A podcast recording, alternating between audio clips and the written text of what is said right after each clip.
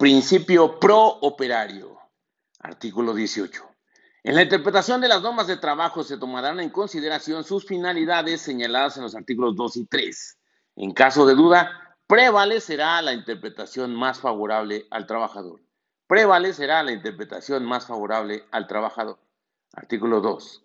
Las normas del trabajo tienden a conseguir el equilibrio entre los factores de la producción y la justicia social, así como propiciar el trabajo digno o decente en todas las relaciones laborales. Tienden a conseguir el equilibrio entre los factores de la producción y la justicia social. Se tutela la igualdad sustantiva o de hecho de trabajadores y trabajadoras frente al patrón se tutela la igualdad sustantiva o de hecho de trabajadores y trabajadoras frente al patrón. Artículo 3.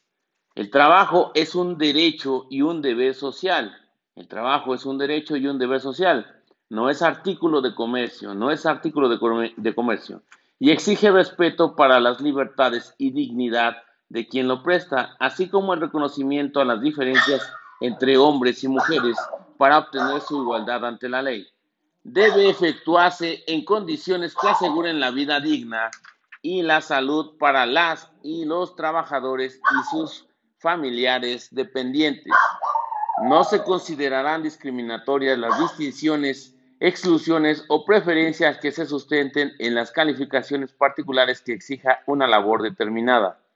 Es de interés social garantizar un ambiente laboral libre de discriminación y de violencia promover y vigilar la capacitación, el adestramiento, la formación para y en el trabajo, la certificación de competencias laborales, la productividad y la calidad en el trabajo, la sustentabilidad ambiental, así como los beneficios que éstas deben generar tanto a los trabajadores como a los patrones.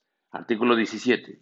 A falta de disposición expresa en la Constitución, en esta ley o en sus reglamentos o en los tratados a que se refiere el artículo sexto, se tomarán en consideración sus disposiciones que regulen casos semejantes, los principios generales que deriven de dichos ordenamientos, los principios generales del derecho, los principios generales de justicia social, principios generales de justicia social, que derivan del artículo 123 de la Constitución, la jurisprudencia, la costumbre y la equidad.